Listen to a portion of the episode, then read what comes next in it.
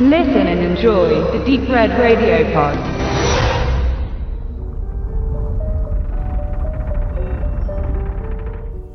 Ich heiße Emanuel.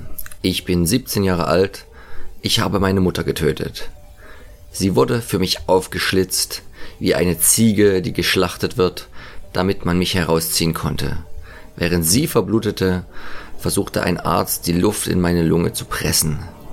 Er drückte seine Hände auf meine Brust mit derselben rhythmischen Bewegung, mit der er sich an jenem Morgen einen runtergeholt hatte. Es wirkte.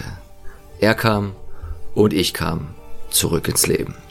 Mit diesen Worten stellt sich Emanuel Kaya Scodelario aus Wuthering Heights zu Beginn des Films dem Zuschauer vor und umschreibt kurz und prägnant ihre Situation. Neben der allgemeinen Unzufriedenheit eines Teenagers gibt sie sich auch die Schuld am Tod der Mutter und so ist ihr Leben geprägt von Zweifel und Selbsthass.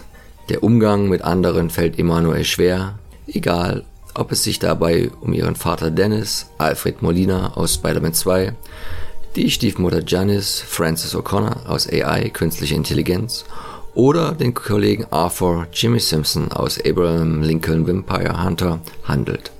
Ihnen allen begegnet sie mit viel Zynismus und lässt eigentlich niemanden so richtig an sich heran.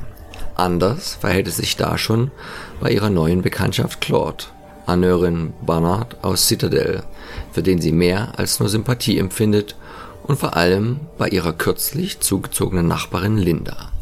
Diese ist eine alleinerziehende junge Mutter und sucht einen Babysitter für ihr Kleines.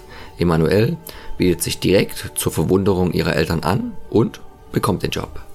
Bei der Einarbeitung muss sie allerdings schnell feststellen, dass etwas mit ihrer neu gewonnenen Freundin nicht stimmt. Der Zuschauer ist da schon etwas weiter. Schließlich weiß man bereits mit dem vom Verleih wenig glücklich gewählten deutschen Titel Lindas Child, wo genau das Problem der von Jessica Biel, Tallman, gefühlvoll verkörperten Nachbarin liegt. Hier jetzt weiter auf die Geschichte einzugehen, würde ihr zu viel nehmen, wobei angemerkt sein muss, dass der Originaltitel The Truth About Emmanuel nicht nur weniger verräterisch ist, sondern auch wesentlich passender. Denn auch wenn Linda und die Situation mit ihrem Kind das erzeugende Moment der Spannung für den Film sind, so steht auch unmissverständlich Emanuel in dessen Mittelpunkt. Ihre Gefühlswelt ist es, um die sich die Geschichte dreht, welche Jungregisseurin Francesca Gregorini zusammen mit der Co-Autorin Sarah Forbes erst höchst professionell auf Papier und später auf Film gebannt haben. Bei so vieler femininer Fokussierung, Ausrichtung und Beteiligung sollte jeder Adrenalin-Junkie gewarnt sein, sich von Lindas Child einen nervenzerfetzenden Thriller mit Herzinfarktrisiko zu erwarten und auch allen Gorehounds sei verraten, dass hier keinerlei Blutdurst gestillt wird. Vielmehr wird mit der Unterstützung eines hypnotisierenden Scores ganz behutsam eine gemäßigte Spannung aufgebaut, die mehr von der psychologischen Komponente lebt als von kruden Schockmomenten.